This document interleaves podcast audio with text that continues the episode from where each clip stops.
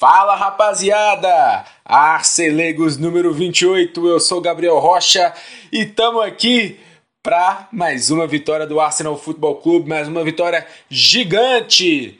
Acostume-se com o novo normal. O Arsenal perdendo para os pequenos e ganhando dos gigantes. É simplesmente o cemitério de elefantes. E estamos aqui novamente no podcast Arcelegos para falar mais uma dessa vitória gigante contra o Manchester United dentro de casa. Mas eu não estou sozinho, estou com meu companheiro de sempre. Dê suas boas-vindas, Guilherme. Bom dia, boa tarde, boa noite. Cara, é impressionante como o Arsenal surpreende a gente, né? Uhum. Algumas semanas a gente estava meio triste, cabisbaixo, e a gente está aí agora, com a moral lá no alto, duas vitórias seguidas. E essa vitória em especial sábado contra o United, que a gente vai dissecar um pouquinho nesse episódio de hoje. Foi um jogo de, de cenário se mudando, um jogo que de altos e baixos, não, que nem, nem um roteiro de Tarantino, de Christopher Nolan, você vê um trem desse. Então, foi absurdo, foi um jogo de Arsenal e vamos falar um pouco sobre ele. Primeiramente, né, primeiro eu quero agradecer aqui o nosso nosso ouvinte, nosso parceiro Fabrício, o famoso Fafá, aí pela, pela nossa nova arte, né? Profissionalizando ainda mais ainda o Arcelegos, né? Depois dessa arte aí, eu até tô pensando em algumas coisas pra gente fazer. É, talvez ser mais ativo nas redes sociais, então sigam, sigam-nos, é, arroba no Twitter, pretendo ser um pouco mais ativo lá, falando de Arsenal, talvez participando de transmissões também, para o nosso nome ser falado, né, talvez para os comentários da ESPN e tudo. Então é isso, é, muito obrigado irmão, muito obrigado e seguimos. Vamos falar agora de, de escalação. Acho que nem precisa muito, não, né? A única mudança aí, ele colocou o Cedric. Não, no jogo passado ele tinha deixado o Holding e, é, e colocado o Benjamin White na direita. Dessa vez ele colocou o Cedric ali. A única mudança. Vamos falar do jogo.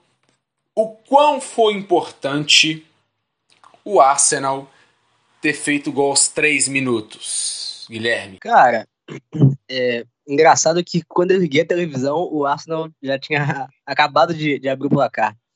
Assim. Esse horário é foda, né, mano? Mas, Caraca. É, no atual momento, ainda mais para um time que ainda oscila muito, o Arsenal sair na frente num jogo pesado, ainda mais com menos de cinco minutos, assim, é substancial para abrir o caminho para a vitória. E o Arsenal fez o gol muito cedo, né, com, com um personagem que ninguém esperava, que é o gol do, do Nuno Tavares. Uhum. É, é, impressionante, né? Como é, como é tudo surpreende nesse time.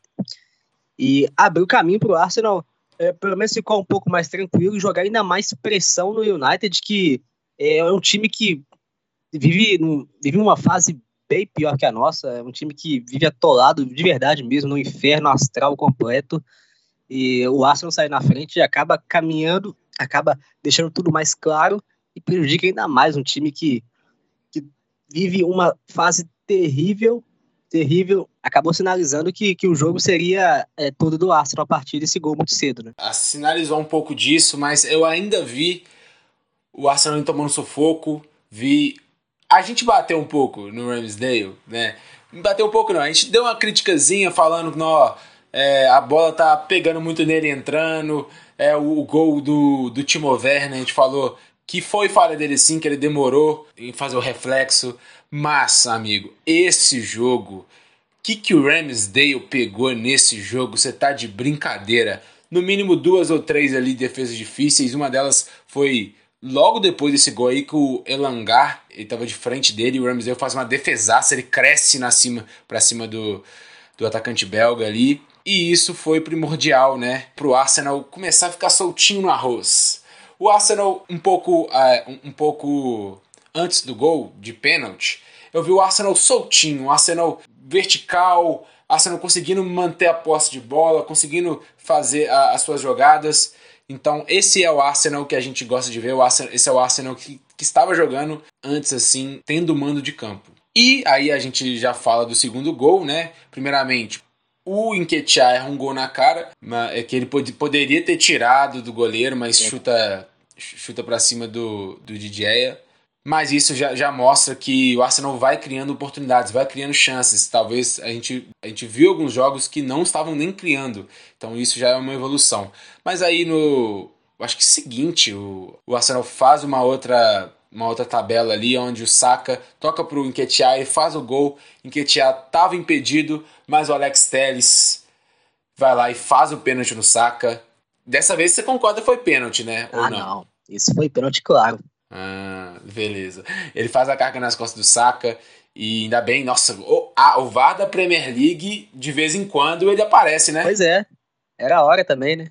Impedimento é impedimento ou não é. Em lances assim, a gente vê que não estava favorecendo tanto o Arsenal, talvez jogadores de outros times poderiam ter sido expulso. O Bruno Fernandes ele poderia ter sido expulso, até iniciou no, no final do jogo ali uma, uma análise, mas nada. Então o torcedor do Arsenal está muito puto com, a, com o VAR da Premier League, mas dessa vez ele fez seu trabalho e viu ali o pênalti no Saka, consolidando ainda mais o seu posto como chutador de pênaltis. Você concorda aqui? Eu, os dois pênaltis que ele bateu foi muito bem batido, foi um jogador confiante, bola num, goleiro do outro, e tava esperando confiança aí para ser batedor no longo prazo, hein? Concordo, concordo. Até pela expressão dele na hora de bater o pênalti, é um outro jogador uhum. comparado ao que perdeu o pênalti na, na final. Você pode reparar isso. E também bateu muito bem a execução da técnica, tirou dois grandes goleiros do lance, né, que é o Mendy e o De Gea. Assim, vai é. se consolidando cada vez mais como um possível batedor de pênalti oficial do Arsenal. E 2 a 0 Arsenal, jogando em casa. Para mim, depois disso aqui, já, já falou, ó, esse jogo é nosso, Arsenal jogando bem. Mas aí acontece uma coisa, uma coisa que, que sempre acontece, parece, né? Que é gol do Cristiano Ronaldo. Não sei você, mas eu me incomodei demais com a passividade do Magalhães e do Nuno Tavares nesse lance. O Cristiano Ronaldo, ele passa dos dois, parece que os dois nem existem ali. É, depois do, do cruzamento do Alex Telles e bem feito, foi, foi uma passividade inacreditável. Ele simplesmente ignorou os dois ali e chutou pro gol. É indefensável pro Ramsdale, a queima-roupa. E, e foi nisso. O Arsenal toma gol pro Cristiano Ronaldo de novo né? Obviamente agora a gente sabe que o gol não foi tão importante assim, porque a gente ganhou, mas na hora eu fiquei muito puto, mano. O que, que você achou desse gol aí do Cristiano Ronaldo? Mais um dele. Esse gol é o exemplo claro do que a gente falou no episódio passado sobre atacar a bola. Não esperar ela chegar. Uhum. O Gabriel tava ali marcando o Cristiano, o Cristiano era dele, caiu no setor dele, ele sabia que tinha um jogador ali próximo, e ao sair o cruzamento ele ainda conseguiu ficar desatento. O Cristiano goleador que é e acostumado a fazer gol no Arsenal desde sempre, acabou não desperdiçando a chance e acabou diminuindo é, o placar ali naquela altura do, do jogo.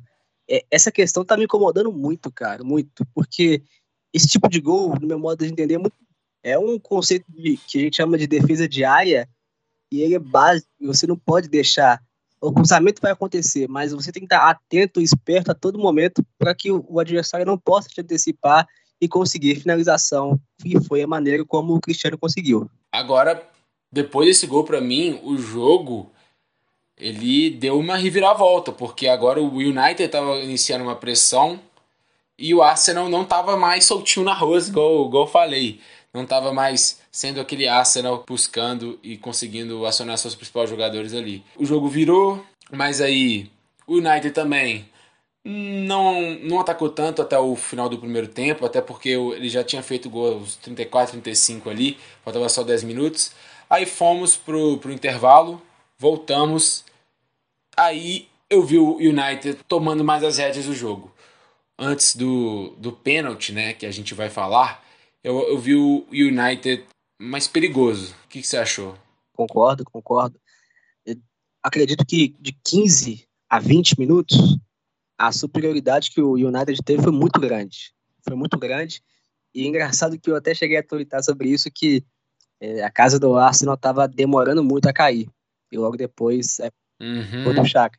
Cara, assim, a Exatamente. superioridade do United foi muito grande.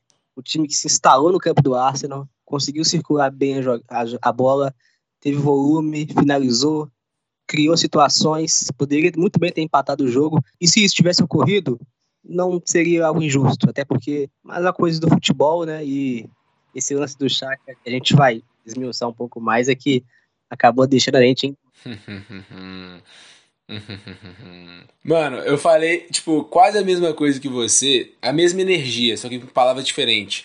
Antes, tipo, antes do pênalti do Bruno Fernandes e tudo, antes de tudo, eu falei, tuitei exatamente com essas palavras. O Arsenal está pedindo para levar pica. Era exatamente isso o que eu tava pensando. O United simplesmente tomou o jogo e tudo, tava atacando, tava é, sofrendo perigo, tava, o Arsenal tava sofrendo perigo e tudo. Aí veio, né, o cruzamento e a gente, o Nuno Tavares, que é o mesmo cara que fez o gol, né, fez a gente começar frente do placar antes do, dos três minutos, assim, é o mesmo cara que faz esse pênalti ridículo, ridículo. Difícil. Uma coisa, um movimento tão antinatural, tão tão juvenil, tão estranho. O cara simplesmente cabeceia com a mão lá em cima. Aquilo ali. É, cara. Tipo assim, se você ter falha de marcação, assim, até que vai, porque você tá com, competindo com jogadores de alto nível. Mas pênaltis assim, você dá um gol assim, um pênalti assim, é algo. é quase indisculpável, cara. Não, não querendo pedir a cabeça do moleque, mas. Não é a primeira vez que ele, que ele falha tão grosseiramente. E depois desse gol aí, ele simplesmente errou tudo o que poderia ter feito. Claro que não, não com o mesmo impacto, porque já não o Neto já não fez mais nada depois, mas ele estava errando passe. Aí eu vi ele esperando a, bo a bola muito e, e, errando o timing da bola, er erro de marcação. Mas e nesse pênalti em si? O que, que você achou aí de mais uma falha defensiva do, do Nuno? Não, é bizarro, cara. Bizarro. Assim, há erros e erros. E esse é um tipo de erro que, assim, é tolerância zero, independente de qual jogador que seja. Porque se você for olhar bem o lance, ele sobe sozinho. Ele não tá marcando ninguém e ele estende o braço. Não é igual o lance do Thiago Silva, por exemplo, que sobe ele mesmo já falou que sobe, é como ele tem uma estatura menor, ele apoia no adversário e acaba, sem querer, esticando o braço. É involuntário para aumentar um pouco mais seu raio de ação. Às vezes acontece os pênaltis. O caso do Nuno é, é diferente porque ele não estava marcando ninguém, apenas subiu e estendeu o braço. E acabou acontecendo um pênalti bizarro que poderia ter colocado tudo a perder num momento que já era ruim e posteriormente o Nuno é um jogador que tem um psicológico muito instável, né, cara? Eu acho. Hum, isso aí. Até aquela altura ele não estava fazendo um bom jogo individual, mesmo com gol. E quando ele comete uma falha, vai tudo pro ralo. É um cara que, assim, ele pode comprometer muito. Eu não tô falando pra queimar nada disso. Ele faz parte do elenco, tá jogando, vai continuar jogando. Torcemos para que ele jogue bem, para ele calar nossa boca. É o que né? a gente mais quer, que ele continue jogando, que a gente quer que ele jogue bem. É a verdade. É, mas é algo que precisa assim, de uma atenção, porque não é a primeira vez e que a gente tem que trabalhar isso para que não possa voltar a se repetir. E isso assim, porque ele tem também qualidades. O primeiro gol mostra muito. Claro que eu ainda tô, eu sou meio crítico à tomada de decisão que ele tem, que quase sempre é uma merda. Sempre é, é a pior tomada de decisão que alguém poderia ter feito e a pior execução também. É, mas uma coisa que eu admiro dele é fisicalidade, o atleticismo dele é, é absurdo, é absurdo o cara ter um poder físico muito grande. E também a ofensividade dele, é um cara que tá sempre lá atacando, tá sempre lá apoiando. E ele fez o primeiro gol porque simplesmente ele tava lá. Ele é lateral, ele tava lá, dentro da pequena área e fez o gol. Então, isso é uma qualidade dele, do jogo dele. Mas, se você colocar na balança ali, os defeitos são muito maiores do que as qualidades que ele tem hoje. Mas vamos lá, vamos falar agora de coisa boa, né? Porque ninguém sabe o porquê, ninguém consegue explicar o porquê que o Cristiano Ronaldo não bateu aquele pênalti. Não que o Bruno Fernandes não seja um baita de um, de um chutador de pênalti. Ele é um cara que antes do Cristiano Ronaldo ele, ele era até falado que ele é um cara que fazia muito gol de pênalti, que só, só fazia gol de pênalti, claro que é um exagero falar que ele só fazia, mas ele tem uma porcentagem de, de gols convertidos em pênalti muito bons. O Bruno Fernandes, para mim, é um ótimo batedor de pênalti, mas o Cristiano Ronaldo é simplesmente o melhor da história nisso, né? Então, se você tem no plantel dois jogadores assim, um é bom e o outro é o melhor da história, você simplesmente coloca o melhor da história, ainda mais pelo passado, pelo ele já ter feito gol no, no Arsenal naquele jogo e também pelo histórico e tudo, pelo jogador que é, pelo jogador que, que tá buscando mais gols possíveis aí, né, quer ser o, o maior goleador da história. E simplesmente cagaram para isso e Bruno Fernandes, que é o bom batedor, chutou na trave e saiu. E comemoração característica de Ramsdale na frente dele, que vai ser o, a foto do podcast. Brabo demais Ramsdale, que partida do Ramsdale. Fala aí sobre esse pênalti e sobre essa decisão aí. E o quão foi importante para não ter dado merda de novo, porque poderia ter dado uma merda absurda. Eu até cheguei a comentar, tava assistindo um jogo com meu irmão, que a gente até chegou a falar, pô, vai ser o Cristiano, né, cara?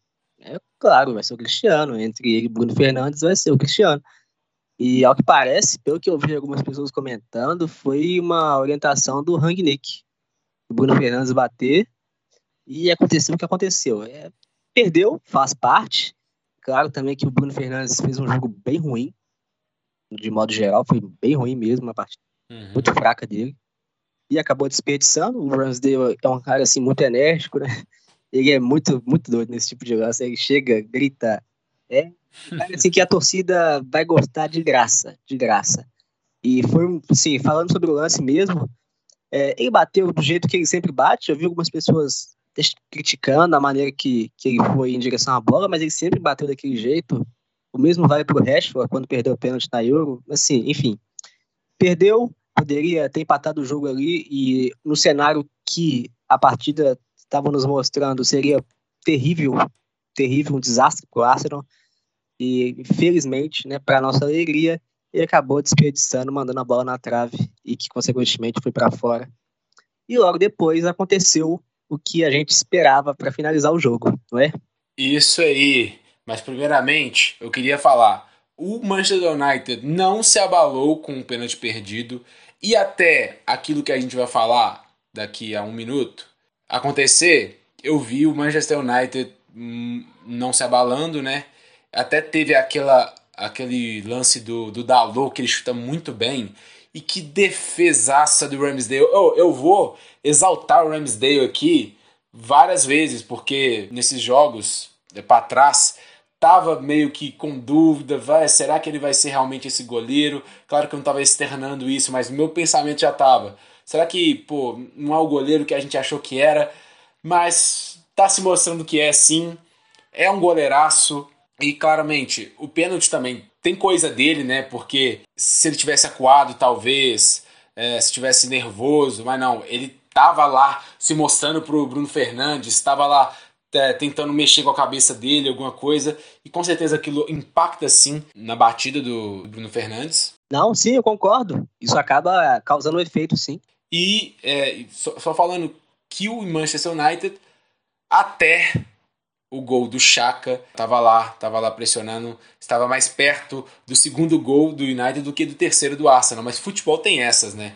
Depois de uma jogada na direita, a bola sobra para o Neni, o Neni toca para o Chaka e que chute absurdo que ele, que ele pega. Ele pega na veia, pega na câmera ali. O, a, aquela câmera que tá atrás do gol é absurdo, é muito bom ver, porque, tipo, tá cheio de jogador ali e do nada vem uma bola, tipo, muito forte, sem nenhuma chance pro, pro, pro De Gea. E que golaço, um cara que foi um game changer aí, o Chaka teve um jogaço contra o Chelsea, teve um jogaço também contra o Manchester United, chutou de longe, aonde o cenário do jogo estava apontando para alguma coisa, ele foi lá e mudou o cenário completamente com um lance. Que golaço, Guilherme, que golaço. Não, uma, uma patada digna de Chaka. É, é um jogador que é, nitidamente pega muito forte na bola e é um gol legal porque teve participação do El Nene no lance. O El Nene, que uhum. é um uhum. cara assim, que divide muitas opiniões, mas que particularmente aqui a gente gosta dele, é um jogador que é bastante útil pro plantel, participou do gol, deu assistência, numa perda do Bruno Fernandes, né, que realmente fez um jogo terrível, e o Chaka ajeitou e já soltou aquela jaca de muito longe, cara, de muito no outro lado, a gente vê que o Degé ele coloca um pouco é, o pescoço de lado para ver o Chaka fazendo o movimento. mas quando ele faz esse movimento, a bola já tinha partido, e depois, quando ele foi ver, ela já estava balançando as redes já. E nesse, naquela altura, é, o jogo que até então estava mais para o United, é, o Arsenal faz o 3 a 1 e praticamente tira todas as forças que o United tinha de, de buscar o empate nesse confronto. É, não tenho o que falar mais. O, jogo, o gol foi aos 70 minutos e depois o jogo ficou aquilo, né? Um jogo trocado, não com tantas grandes chances e permaneceu nisso. O Bruno Fernandes poderia ter sido expulso até depois. Que partida horrenda dele. Bem, bem para esquecer. Verdade. Se fosse o Chakra, ele seria expulso, hein? Com certeza.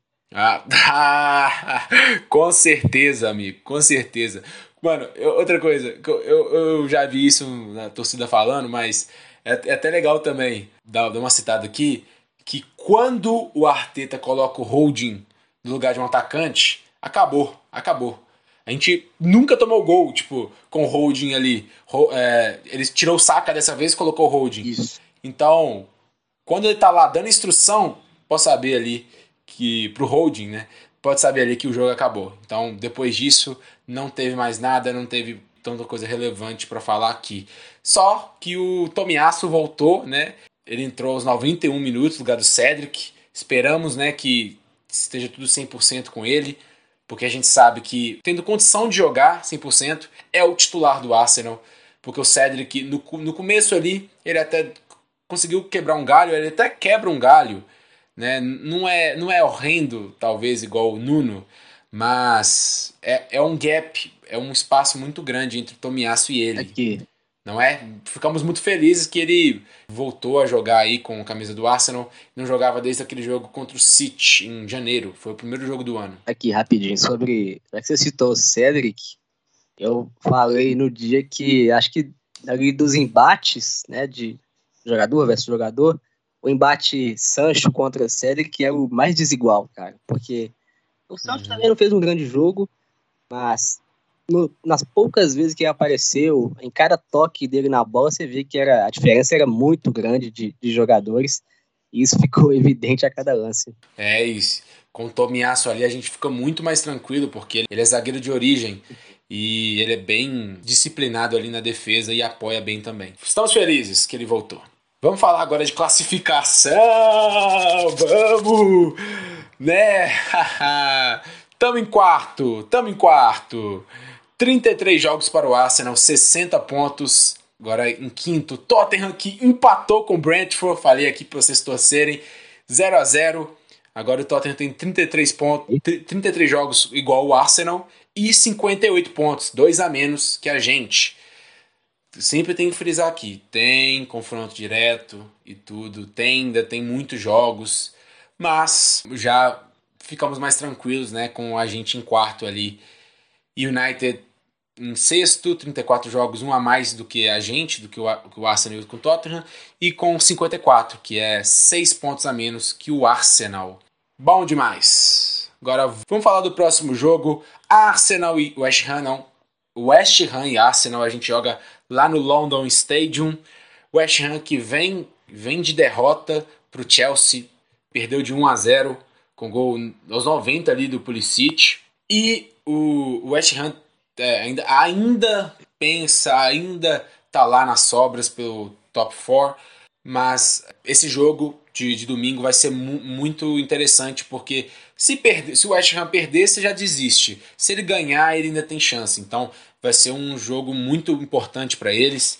Uma informação aqui que eu, que eu tive: com a expulsão do Dawson, o, o Dawson foi expulso contra o Chelsea, o West Ham não vai ter nenhum zagueiro titular, nenhum zagueiro de origem. Sério? Eu acho que, tipo, vai ter. Vai ter, eu acho que, zagueiros que, que vieram da base e tudo. Mas olha que o, a lista de desfalques, por enquanto, né? Alguém pode aparecer, mas ainda estão listados como suspensos. E suspenso, o Dawson suspenso e o Zumar tá machucado, o Diup tá machucado e o Yogbona tá machucado. Então, até uma coisa mudar, pode ser que mude. O West Ham tá sem seus quatro principais zagueiros contra o Arsenal. E isso a gente poderia aproveitar, é ou não é? Não, eu não sabia disso não, cara. E assim, Não, eu acompanho futebol há anos e acho que é a primeira vez que eu vejo isso, cara. Todos esses desfalques, hum. todos os zagueiros mesmo. Os quatro. Hum. Impressionante. Sim. Bom, o Arsenal tem que aproveitar, né, cara? Aproveitar, talvez, sub, talvez subam jogadores da base ou joguem com alguém improvisado. É, o fato é que o West Ham vai estar um pouco mais enfraquecido em relação ao time habitual, né? Sim, o West Ham ele vem de uma boa campanha aí na Liga Europa, está na semifinal, mas no retrospecto recente aqui, perdeu para o Brentford, empatou com o Burley em casa e agora perdeu do Chelsea, então, e vai ter um jogo no, no meio de semana contra o Frankfurt, é, então a gente vai ter mais que o dobro aí de, de descanso que o, que o West Ham. Então, cara, é só aproveitar essa boa fase e fazer o jogo. Fazer seu jogo. O time parece que encaixou novamente de um outro jeito e esperamos a vitória, não é? Esse nosso jogo de dia primeiro, ele tá entre os dois jogos da semifinal com o Frankfurt, né? Então, Sim. Tem que ver qual que vai ser o foco deles, qual vai ser a equipe que, que o Moisés vai mandar a campo. Enfim, eu acredito que hoje, né, no atual cenário, é completamente diferente de alguns dias atrás. É de um Arsenal desacreditado, de um Arsenal fraco. E hoje isso acabou mudando. E tem que ver também como é que vai ser. O Frankfurt é um time bem duro, né, cara? Um time, time bom. Eliminou o Barcelona, né? Isso, um time bem legal de ver jogar. E é capaz de trazer muitas dificuldades para o West Ham nesse, nesse meio de semana. Esperamos que, que faça, que incomode bastante eles para facilitar o mais possível para a gente aí, porque a gente sabe que mesmo assim o West Ham é um, um time que ganhou de, de gigantes aí no, no, seu, no seu território. É um time que deve ser respeitável e o David Moyes é um grande treinador. Concorda? É grande treinador ou é um bom treinador só? Bom treinador. Bom treinador. Bom treinador. Beleza, bom treinador. E esse West Ham dele é encardido. É uma palavra que eu gosto de falar para time chato de enfrentar. Hum, exatamente. Então é isso. Acabou. Acabou o podcast. Arcelegos. Espero que vocês sigam lá, Arcelegos no Twitter. E muito obrigado por ter escutado até aqui. Vamos por mais. Se despeça, Guilherme. É, já que você fez aí o coro, eu também vou colaborar. Né? Pedir também pro pessoal seguir a gente, né? já que você já falou o endereço. Isso pessoal é inteligente, vai saber para onde ir. A gente está feliz, duas vitórias seguidas. Agora é aguardar o nosso próximo adversário, acompanhar esse jogo de meio de semana, se possível, é claro, do, do uhum. Frankfurt, para a gente ficar um pouco mais por dentro do nosso próximo adversário. E aí, a gente chega com, com o nosso próximo episódio daqui a alguns dias. Valeu! Além de, de, de Champions League é depois, né? Então deixa quieto. Eu, falei, eu ia falar para se acostumar com a Champions League, mas aí. Mas beleza. Então é isso, rapaziada. Esperamos vocês no próximo podcast com, se Deus quiser, e se Arteta quiser, e se, e se os jogadores quiserem. Mais uma vitória do Arsenal, a terceira seguida, em jogos grandes. O novo normal, o Arsenal ganhando novos, jogos grandes. Quem diria, hein? Então é isso. Falou!